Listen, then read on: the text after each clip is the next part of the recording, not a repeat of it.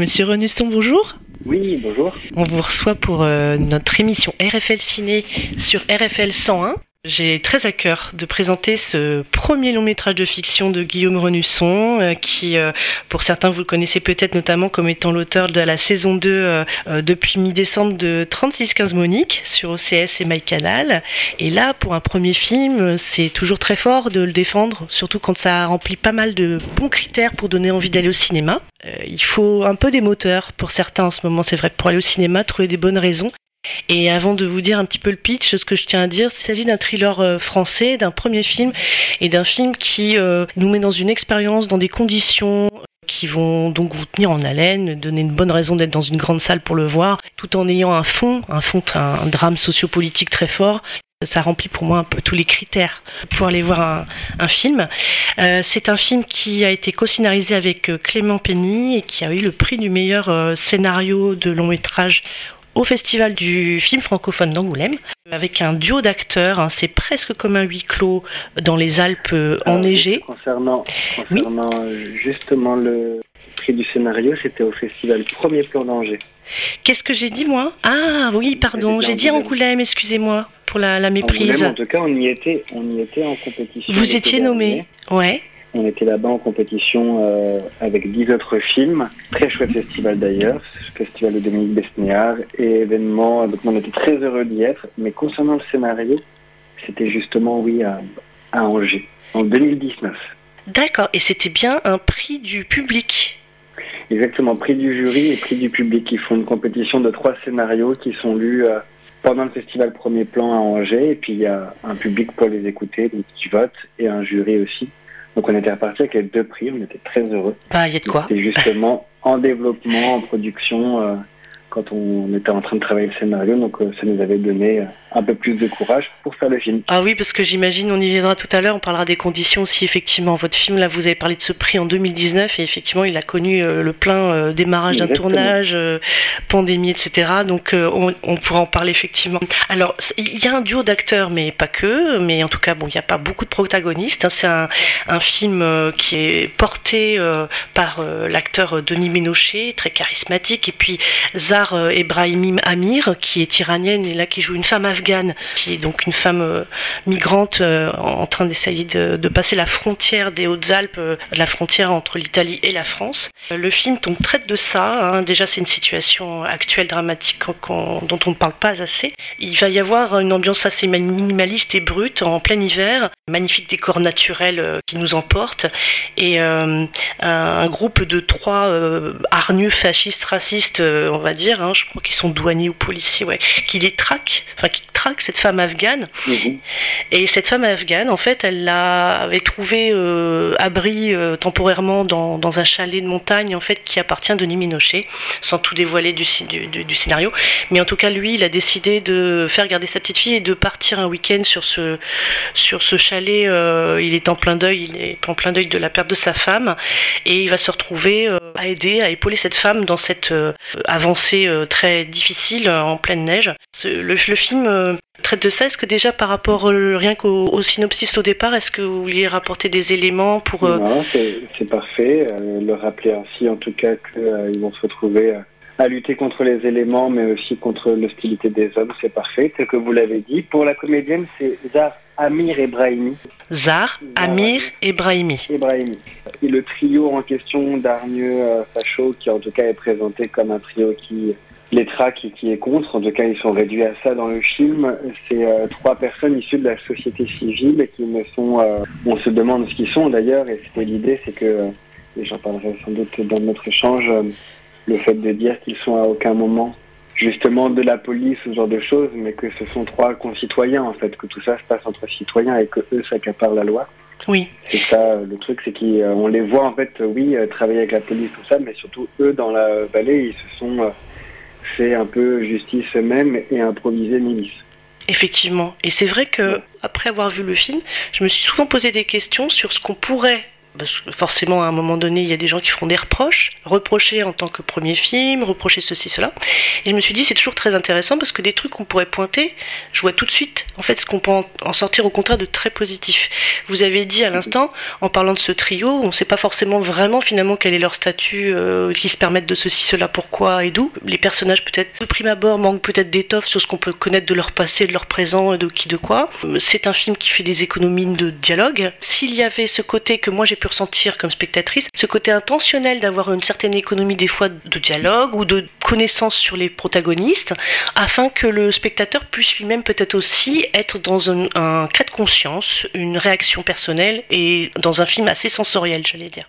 Oui, totalement. Euh, faire un film sensoriel, c'est sûr que c'était euh, l'idée, sensorielle, immersif, parce qu'un film physique.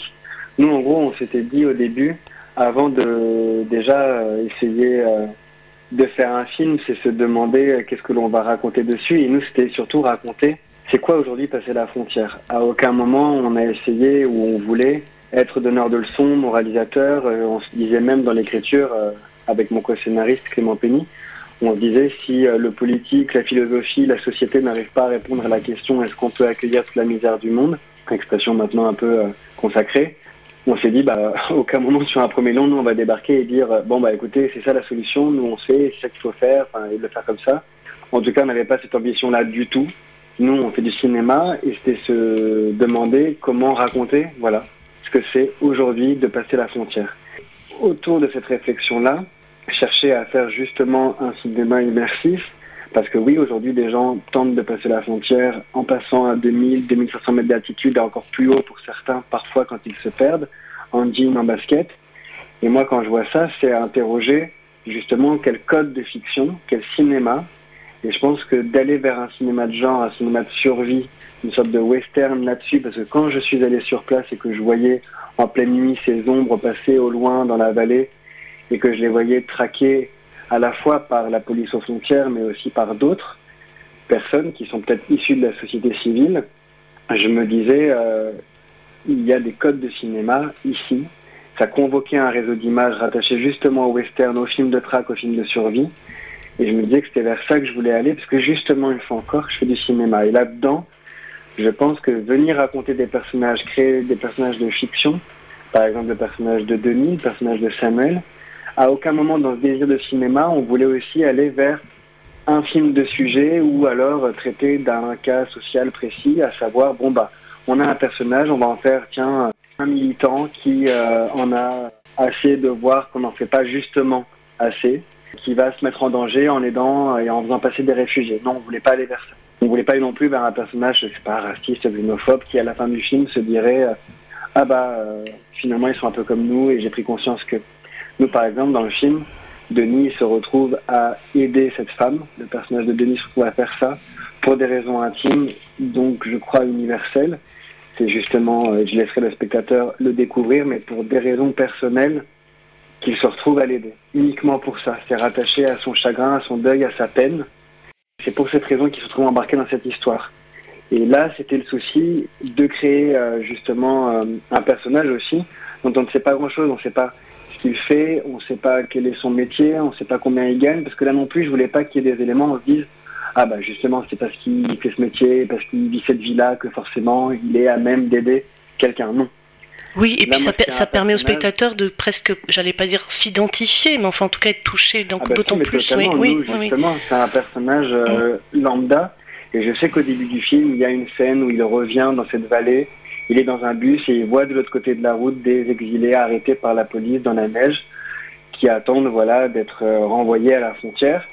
Et justement, je pense qu'on a tous vécu ce genre de scène là-bas ou à Paris ou euh, dans n'importe quelle autre ville de province. Je sais que euh, on est tous impuissants face à ça, à voir en fait ce qui se passe, la situation des exilés et à ne pas pouvoir faire grand-chose. En tout cas, il est dans cette situation-là, lui. Et je pense que dans la rencontre aussi avec cette femme et dans le fait de faire un film où ils vont devoir affronter les éléments, alors déjà, se raconter euh, sa vie euh, dans de la poudreuse et dans le froid, c'est pas le genre de moment où on a envie de lâcher un monologue, parce que je pense qu'on est dans un moment très physique. Donc il y avait cette contrainte-là déjà pour nous, mais il y avait aussi la rencontre de euh, deux personnes qui ne se connaissent pas, qui vont devoir surtout affronter les éléments et aller vers ce cinéma-là aussi, une fois encore, un peu euh, spectaculaire, parce que ça l'est de traverser la frontière. C'est spectaculaire de parler avec des gens qui vous disent j'étais euh, dans le froid, il faisait moins 30 degrés, j'ai eu des engelures, j'ai failli perdre des doigts, tout ça pour une vie meilleure. là, on ne voit pas, mais j'ai mis des guillemets à meilleur, bien entendu. C'est ça qu'on voulait faire et ce cinéma-là, très immersif, raconté. Et pareil pour les antagonistes du film, qui sont trois jeunes de la vallée, qui, euh, derrière cette sentence qu'ils clament dans le film, euh, à savoir ici, euh, on est chez nous, en font une sentence de droite, de traque, et là où va le film, presque de mort c'est la phrase qui m'a le plus marqué dans le film. Hein. C'est le, jeune Italien qui dit ça. Il dit c'est chez nous ici. À un moment, il dit ça. Hein. il dit tu, comptes en faire passer combien? J'ai ressenti cette violence dans cette phrase et je me, tout de suite je pensais voilà, à tout autre contexte, même la guerre en Ukraine, enfin les histoires de territoire, tout ce qui mène à la haine, la guerre, etc. Et je me disais, vous voyez, enfin. Ce qui est intéressant, c'est qu'aussi dans une économie de dialogue, dans le film, à un moment donné, il y a des choses, des phrases qui claquent. C'est vrai, quand les personnages parlent, c'est pour vraiment se dire des choses fortes. Et c'est d'ailleurs ce que l'on voulait, c'est que c'est un duo, et je laisserai là aussi le spectateur le découvrir, mais qui à aucun moment tombe dans une romance ou un érotisme facile, je crois pas du tout. Ah non, pas du tout. C'est un film sur un geste solidaire, un geste nécessaire, très humain, où deux personnes ne vont ne conserver de l'autre d'ailleurs que la douleur, et c'était nous le souci de créer justement un duo de cinéma, à savoir, comme dans n'importe quel duo, bah, les deux se méfient au début parce qu'en fait ils vont se retrouver contraints de devoir se faire confiance face à l'urgence de fuir, l'urgence de survivre, l'urgence de passer aussi. La volonté de se poser la question à quel moment les deux vont se faire confiance, à quel moment ils vont pouvoir en fait marcher ensemble. Et je pense que c'est le moment où les deux se reconnaissent. Chacun se reconnaît dans le drame de l'autre. C'est là où la rencontre entre Denis Minochet et Zarabi, euh, Ramir Ibrahimi arrive et s'incarne. Et c'est nous ce qu'on avait euh, envie euh, de faire.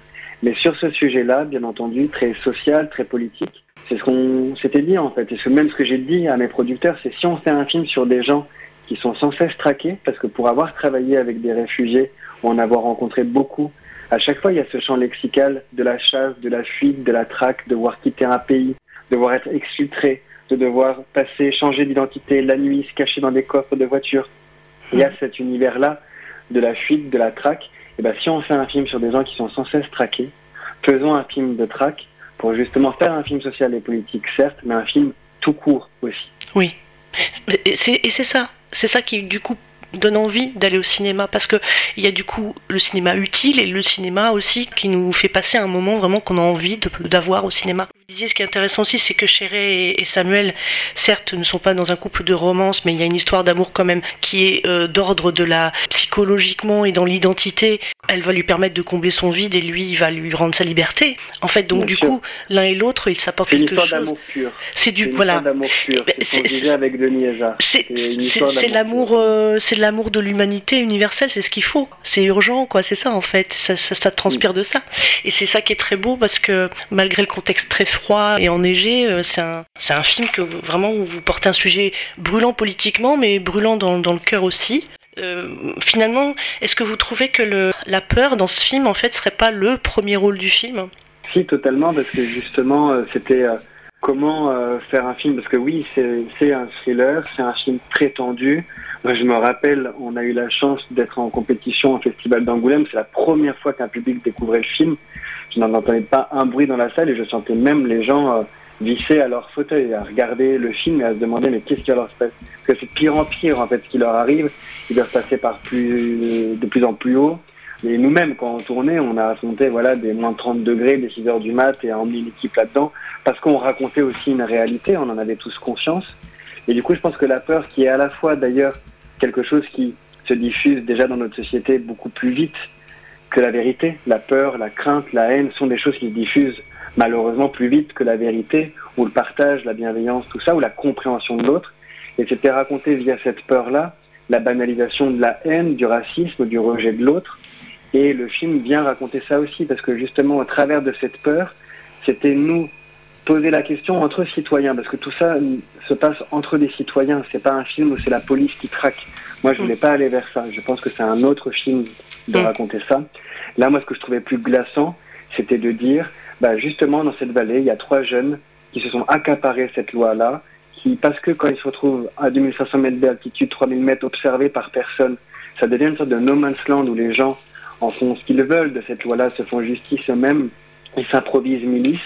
Et justement dire qu'au travers de cette peur-là de l'autre, bah, qu'est-ce qui se passe derrière? C'est justement la peur, puis derrière cette peur, c'est le dialogue, la parole impossible entre les concitoyens, parce que justement, c'est ce qui fait en plus la base de la démocratie, ce dialogue-là. Mmh. Et bien justement, au travers de la peur, il n'y a plus de dialogue, et puis quand il n'y a plus de dialogue, il n'y a que de la violence derrière, il y a de la haine, et comment surgit cette violence-là? Et c'est là aussi où le cinéma de track, le cinéma de survie, le thriller, me permettait de poser la question jusqu'où cette violence elle peut aller, comment elle peut surgir, et comment en fait ça ne devient plus que la seule solution aussi pour les deux personnages pour s'en sortir, tel une sorte de chien de paille, film que j'admire, je sais pas qui me pas, de hmm. voilà ce euh, Justin Hoffman, euh, personnage très lambda, Monsieur Tout le Monde qui ne doit plus que utiliser la violence pour s'en sortir. Bah là, c'est aussi la trajectoire de Denis Ménochet dans le film, je crois. Nous allons faire une petite euh, pause intermède musicale en écoutant un titre de Rob, euh, ce qui est connu sous son, ce pseudo Rob, mais c'est Robin Couder, hein, un compositeur euh, de musique française qui a fait de nombreuses réalisations pour les musiques de films. Nous allons écouter un extrait qui s'appelle Secondo Passo. Alors, je ne parle pas italien, mais je pense que ça veut dire la deuxième, deuxième étape.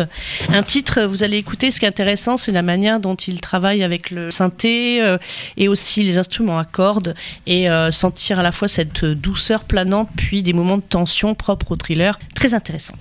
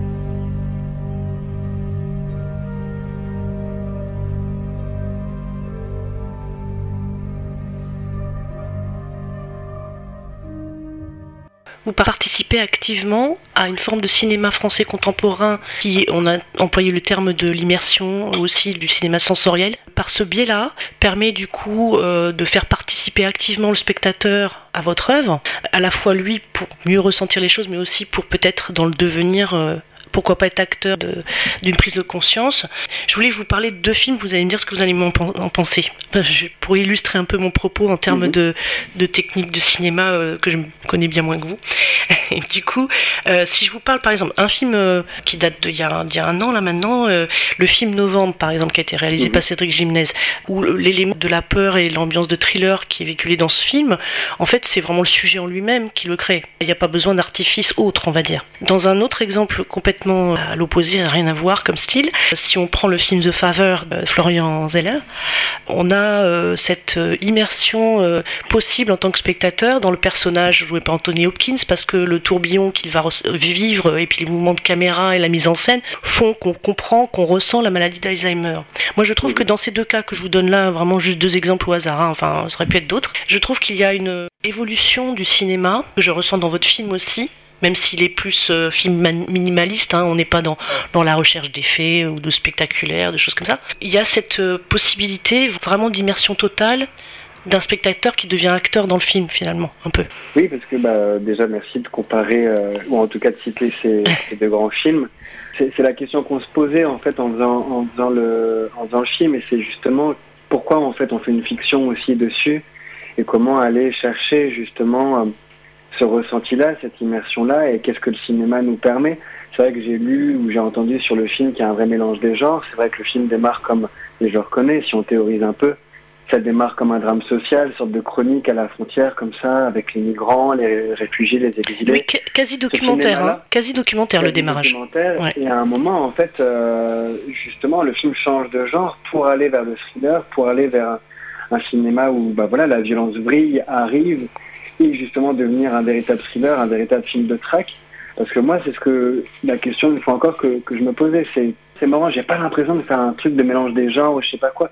Quand je le fais, ça me paraît beaucoup plus organique pour moi parce que euh, j'ai peut-être cet héritage-là, un cinéma des années 90, 2000, avec bien entendu pendant mes années, euh, années de, de cinéphile, etc., et d'étudiants où voilà, je découvre plein d'autres films, etc., plus classiques. Mais c'est euh, me poser la question, bah, à un moment, je vais filmer des gens qui marchent, qui traversent les montagnes. Eh bien, allons-y, allons dans ce décor-là, allons suivre, faisons un film de traversée, un film de marche, allons ressentir le froid, allons ressentir ce que c'est d'être traqué aussi, vraiment par des gens qui vous haïssent pour ce que vous êtes et parce que vous venez d'un autre pays. Et ça, ça me marquait. Et je me disais, bah, n'ayons pas peur d'aller vers euh, ce cinéma-là. Et je pense que c'est euh, justement euh, la meilleure façon, selon moi, de, en tout cas quand je suis en écriture, de traiter le sujet de façon frontale, de façon radicale. Et j'ai l'impression que c'est le cinéma aussi que que je voulais faire aussi en tant que spectateur, de me dire, voilà, moi j'avais en référence sur un film comme celui-ci, Grand Silence de Sergio Corbucci, un des westerns dingues dans la neige euh, avec euh, et Trintignant. Mhm. Vraiment, euh, allons vers le western, allons vers, euh, vers ces grands paysages déserts mais enneigés. Parce qu'une fois encore, quand j'étais à la, à la montagne, quand j'étais à la frontière, quand j'étais sur place, et que je voyais ces gens dans la nuit, comme je vous disais tout à l'heure, essayer de passer, et qu'il y avait cette notion de frontière. Et là, c'était pas une indienne qui essayait de passer, mais euh, une euh, afghane, et que euh, j'avais pas face à moi des gens à cheval, mais en motoneige pour attraper les, exilés. Je me disais, mais, mais on est dans des codes de western. Si on se projette dans ce que peut être le cinéma pour raconter le réel, c'est ça que je ressentais. Ça me paraissait totalement organique. Et là, c'est le sujet qui créait ça. Et, en tout cas, je pense que oui, il y a peut-être d'autres films, une génération où on se demande comment venir faire du cinéma sur des sujets d'actualité pour essayer, moi à mon petit niveau, d'avoir une vision du monde certes, mais une vision de cinéma aussi. C'est ça, en fait, vous, vous faites du cinéma, on se dit vraiment c'est une œuvre de cinéma, et en même temps ce n'est pas du cinéma malheureusement, puisque c'est tellement réaliste sur un sujet qu'on aimerait qu'il ne soit pas réel. C'est de se situer, euh, excusez-moi le terme, se situer à cette frontière-là, qui est très intéressante justement.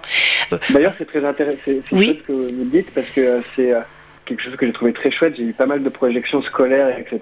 Et je vais être tout à fait euh, honnête, quand j'ai euh, des jeunes de 16-17 ans que j'arrive pour présenter le film, on leur a dit euh, on va aller voir un film sur les exilés, sur les réfugiés à la frontière. Ils arrivent, j'ai l'impression qu'ils sont en dépression sous les yeux, qu'on les a traînés jusqu'ici pour venir voir un film français sur les exilés. Je vois leur tête, donc ça me fait rire. Mais à la fin du film, quand ils l'ont vu, comme je pense qu'il y a cette envie de cinéma et de thriller et de tout ça pour venir raconter ce sujet-là, quand je les entends me dire, mais c'est euh, avec leur prisme en fait qu'ils disent ça, c'est le spectateur et je trouve ça trop chouette. Ils disent, oh, monsieur, ça faisait pas film français, etc. C'est ça marrant de l'entendre et de et de parler avec eux justement de ce que peut être le cinéma sur ces sujets-là. En tout cas, c'est des discussions passionnantes. Je, comprends complètement parce qu'on est exactement dans le vif du sujet sur l'actualité du cinéma, comme je disais un petit peu en préambule, euh, la difficulté un petit peu de ramener des gens en salle en ce moment, etc. Parce que là, vous avez surpris ces jeunes parce que vous avez utilisé non pas, comme vous disiez tout à l'heure, c'est pas forcément un mélange de genres, vous avez fait votre propre genre, mais vous avez, vous avez utilisé, vous avez, il y a des codes opérés, il y a une manière d'orchestrer les choses, utiliser la musique de robe, par exemple, les cordes, les, mhm. euh, cette ambiance de décor naturel, même en nocturne, en pleine neige, on se dit mais quelles, les sensations sont tellement éprouvantes et on sait que c'est du réel. C'est ça en fait, c'est les choix que vous avez opérés. Toute cette façon d'avoir orchestré ça, ça, ça a tenu des gens en haleine, ça a marché, vous avez rempli la mission, tout, vous avez fait du vrai cinéma, voilà. Mais en même temps, vous avez quand même fait euh, quelque chose qui était de l'ordre d'un film d'auteur à la base. Je crois que c'est ça que les jeunes peut-être attendent effectivement, et pas que les jeunes, euh, mais euh, ce besoin un petit peu de, même si le sujet est tragique, d'être émerveillé. vous voyez les décors, tout ça, enfin le, côté spectaculaire des choses, d'être emporté, de pas, peut-être pas quelque chose de trop morne, de trop plat, de trop documentaire, de trop. C'est ça en tout cas, merci pour tout ça. Euh, non, mais c'est sincère vraiment parce que moi j'ai été très touchée parce que j'ai adoré le film Welcome de Philippe Lioré à l'époque où il est sorti, mm. le film Police d'Anne Fontaine, et euh, je trouve qu'on compte très peu de films finalement sur le sujet des migrants. Des films qui justement aussi, euh, comme le vôtre, quand on en ressort, on est complètement scotché, fouetté parce que à un moment donné on a la gorge nouée. Finalement, on est là pour voir un film, on se dit je vois un thriller, mais bon, on ressort aussi avec des émotions et le cœur gros, quoi, vraiment lourd de conséquences. Donc c'est c'est bien que vous ayez fait un film comme ça. Faut continuer, hein. Faut en faire plein comme ça. Hein. Pas forcément du même ordre, mais en tout cas, pour un premier film, euh, vraiment, c'est moi qui vous remercie. c'est moi ah, qui bah, vous remercie. Euh, là, là j'ai parlé tout à l'heure de la musique, les décors, mais euh, la, caméra qui s'attarde en fait euh, beaucoup sur l'instant, sur les visages, sur la souffrance. cette scène incroyable qui se passe vraiment quand Samuel réchauffe la femme afghane et essaye de, vraiment là, il est dans l'absolue dévotion de la, de la, la, maintenir en vie, quoi. cette scène incroyable où on sent aussi les peurs et peut-être des choses qu'elle a vécues, on essaie de les comprendre. Comment vous, vous avez travaillé avec, euh, avec le chef euh, de photo, euh, directeur de la photographie. Ouais, c'est ça que je voulais vous demander. Sur, par exemple, sur une scène comme ça, comment vous avez travaillé Comment vous avez décidé des plans pour c'est une scène, c'est une scène où ils doivent, où en fait justement pour recontextualiser un tout petit peu, où le personnage de Denis, donc Samuel, se retrouve à devoir faire passer par plus haut parce que les routes trop contrôlées le personnage de Chéri, donc interprété par Zaramir Ebrahimi. Et euh, en fait, tous les deux, ils se euh, retrouvent piégés par la nuit. Et elle, du coup, elle est à deux doigts de... Euh, enfin, elle frôle l'hypothermie et c'est une situation très grave et il doit la réchauffer. Sauf que dans cette scène, forcément, de lui ôter ses vêtements, on, on comprend parce qu'elle l'en empêche sans doute que sur ce trajet de femmes euh, exilées, euh, la rencontre d'hommes seuls. Euh, oui, on se doute bien, sur, malheureusement. sur des, voilà, des violences mm. sexuelles, des viols et compagnie, et c'est le cas de 99% de ces femmes-là, malheureusement. Mm. Et donc lui, il doit gagner sa confiance là pour lui expliquer, bref, qu'il doit la changer, sinon elle, elle passe. Et c'est vrai que ça a été une scène très forte à tourner. Là, il y a plusieurs choses. C'est que euh, déjà, en fait, c'était euh, toujours privilégié vu euh, les conditions de tournage. Bien entendu, c'est banal ce que je vais dire là, mais, le jeu. quand je dis ça, c'est parce que nous, un tournage comme celui-ci, quand on monte à 2500 mètres d'altitude, 3000 mètres, quand il faut acheminer le matériel, les comédiens, et qu'il y a de la poudreuse partout, et qu'il fait extrêmement froid, et qu'il y a tout ce lot d'imprévus, c'est un tournage où on est obligé de, voir euh, se dire très souvent que la logistique primera sur l'artistique et qu'il faut être très souple et ce qui arrive le jour J arrive le jour J. Voilà. Typiquement ce jour-là, quand on doit faire cette scène-là, une des scènes les plus importantes du film, on euh, se lève le matin et en gros euh, le sol est verglacé, plus rien, enfin bref, on fait que de, glisser sur le parking ou que l'on on doit prendre une route pour aller pendant 25 minutes en altitude avec des lacets et tout. Il est impossible de monter les camions on se retrouve à devoir appeler euh, les communes d'à côté pour faire venir des tracteurs, pour tracter les poids lourds et la cantine. Bref, c'est un retard énorme sur la journée parce que quand on commence, quand on est dans le refuge en question pour faire cette scène-là, j'ai 4 heures de retard. Et là, euh, on sait tous, et c'est la chance d'avoir eu une équipe qui était consciente des conditions avec euh, lesquelles on travaillait. C'était, bah, on s'adapte et en gros, nous, on a répété cette scène-là. Et là, on avait prévu un découpage, à savoir l'ordre des plans, machin, on va faire ça, ça, ça. on a surtout en fait pendant euh, 5 heures fait ce qu'on appelle des plans séquences où en fait bah, ils rentraient dans le refuge et puis ils faisaient toute la chorégraphie de la scène. Mm. Et les comédiens pendant 5 heures de suite, tout le temps, ne faisaient que ça, sans se préoccuper. Et nous on les suivait et on, on suivait Denis, puis après on en refaisait une, et on suivait les mains de Denis, puis on en refaisait une, et on suivait que les regards de, euh, de Zar. Et, euh, et voilà, et ça pendant 5 heures. Et il faut savoir que dans le film, cette scène elle dure 3-4 minutes parce qu'elle est montée, mais à, à tourner en tout, elle durait 13 minutes. Donc c'était faire cette scène pendant 13 minutes, une pause, refaire ça pendant 13 minutes, une pause, ça pendant 5 heures, parce que justement on devait travailler euh, dans ces conditions-là, parce qu'on avait pris beaucoup de retard. Et ce qui est dingue, c'est que à chaque fois je dis ce qu'on a obtenu ce jour-là. Moi j'ai pas fait beaucoup de films, c'est mon premier long, mais j'avais jamais vu, j'avais jamais vu un plateau applaudir les comédiens en fin de journée. Ah là. Et tout ça grâce au verglas. Donc ça, comme ça. ça réchauffe comme le ça qu'on a cœur à la fin de la journée. Mais vous savez, Oui, j'allais vous dire, c'est un, c'est un premier film sur un, sur un des sujets les plus, quand même, les plus chemins de croix qui soit de la vie. Et en fait, je crois que vous avez vécu, vous, votre chemin de croix incroyable aussi Ah pour oui, ce film. oui. Rien que, Ouais, on- c'est vrai qu'on avait, on avait dit qu'on allait en parler, c'est vrai, par rapport au contexte du début de la pandémie. Vous aviez à peine commencé le tournage que ça a dû s'arrêter, c'est ça? Exactement, j'ai commencé à tourner en mars 2020 et puis une semaine de tournage et puis le 16 mars l'allocution du président. Macron et qui me dit qu'on doit tous re- rentrer chez soi et nous, euh, enfin moi en tout cas devant toute une équipe de tournage euh, de dire et ben on remballe et donc euh, une pause de 10 mois, ça qui est fou parce que comme c'est un film de neige et d'hiver, Mm. en annonçant à l'équipe qu'on remballait pour, euh, pour confinement, ce qui était fou à formuler, enfin bon, bref on s'en rappelle tous la, la folie du truc. Moi, j'ai euh, j'ai dû attendre dix mois pour pouvoir reprendre, et c'est vrai que de redire action dix mois après, c'est quelque chose de très émouvant. On a été le tournage arrêté par la pandémie qui a été le dernier à reprendre en France, et c'est surtout que je pense que c'est ça qui est fou, c'est que ça a greffé quelque chose de très fort en fait dans l'équipe. Mm. Entre l'équipe et moi, les comédiens et moi, forcément, pendant dix mois, enfin même qu'on a repris, les gens me disaient, mais moi Guillaume euh, vivant, je terminerai euh, ce film. Et, euh, et ça a créé une intensité collective très forte. Je pense que c'est même greffé ce qu'on a appelé avec Denis une forme de matière euh, invisible, Mm. qui je pense, je l'espère en tout cas, mais moi je, je pense, est dans le film. Parce que de reprendre et d'aller jusqu'au bout, ça fait partie de l'histoire de ce film et c'était euh, au-delà du chemin de croix qu'on raconte pour ces gens, un chemin de croix aussi pour nous. Et je pense que cette énergie-là, cette euh, survie-là, cette envie de faire le film, on l'a tous mis et c'était fou d'aller jusqu'au bout. Mais vous avez bien fait de bien vous accrocher parce que le résultat est là et du coup, euh, vous ressentez vous aussi maintenant tout le bonheur de tout ça au bout du compte. Ah oui, la résilience, la patience, la foi dans un projet, euh, je crois que je sais. La résilience, c'est exactement ce qu'elle euh, vit dans le film et euh, voilà, Oui, en fait, puis, ça- euh, puis au travers, puis au travers de Zar, en plus, si euh, je me permets juste de le rappeler, Zar Amir Ebrahimi qui a fui l'Iran, que le monde entier a, a découvert en, en mai dernier, puisqu'elle a eu le prix d'interprétation féminine à Cannes pour les mille Machad. Déjà, c'est fou parce qu'en fait, Zar, elle a fui l'Iran, elle est arrivée en France, oui, elle connaît Et cette situation. Iran, plus personne en- arrivé en France.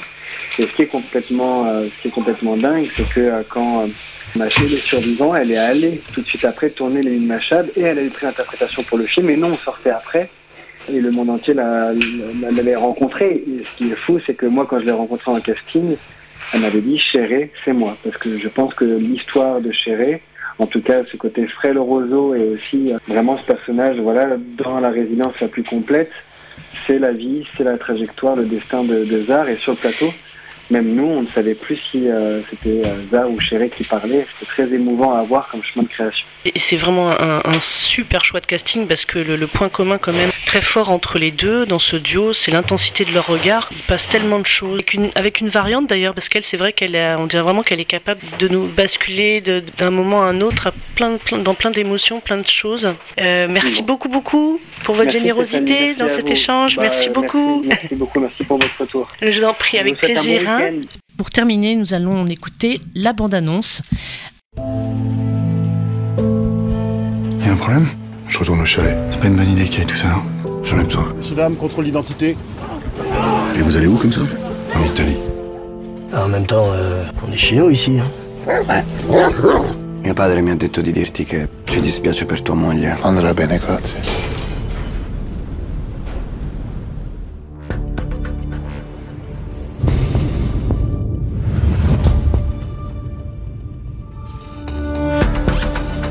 I was called. France Ça, c'est l'Italie. La France, c'est pas par là. Tu me montres Moi, je veux pas d'histoire. Et tu vas où? Briançon. Vous allez tous à Briançon.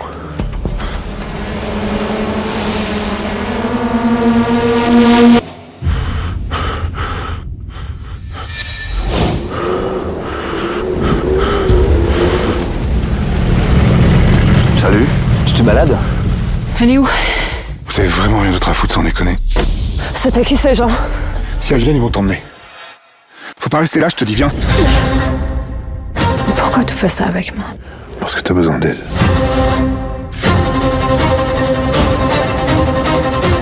C'est eux ça? Il faut partir.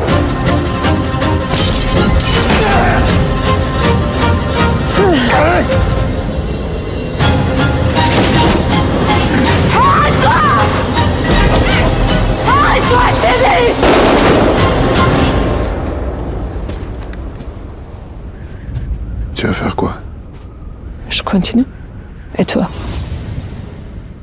Cet échange euh, bien fort intéressant avec Guillaume Renusson pour son premier long métrage euh, donc qui s'appelle Les Survivants et qui passe actuellement au cinéma studio. Au revoir et bonne soirée sur RFL 101.